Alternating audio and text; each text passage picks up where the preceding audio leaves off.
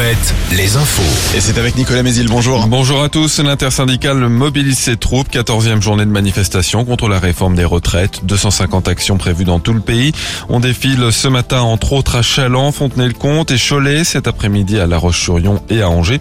Angers où après des débordements lors des précédentes mobilisations, le préfet a décidé d'interdire la manifestation devant la préfecture et en fin de journée aux abords de l'hôtel de ville.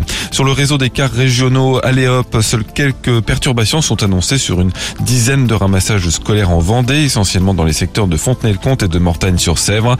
Enfin, le réseau de bus de la Roche-sur-Yon pourrait connaître aussi quelques perturbations.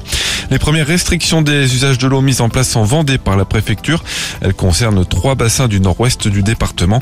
Parmi eux, le, le marais breton est placé en alerte renforcée avec une interdiction d'arroser les potagers et les terrains de sport en journée.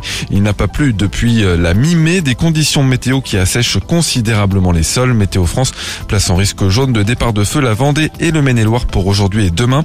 Météo France qui prévoit un pic de chaleur demain avant une dégradation orageuse jeudi. En Ukraine, les autorités ont commencé les évacuations après la destruction d'une partie d'un grand barrage hydroélectrique cette nuit près de Kherson.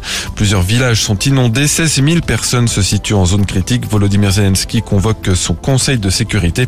Kiev accuse Moscou d'avoir bombardé l'infrastructure pour freiner l'offensive qu'elle prépare. Et on passe à l'actu sportive. En foot, le sélectionneur de l'équipe de France féminine Hervé Renard dévoile cet après-midi à 16h sa liste des 26 joueuses retenues pour participer au stage de préparation en vue du mondial de cet été.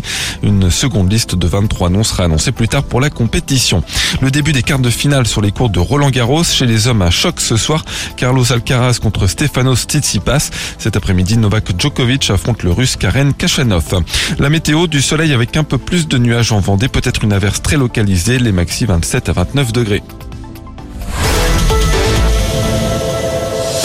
Alouette, Alouette, le 6-10. le 6-10. De Nico et Julie. Depuis lundi, on n'a que des gagnants de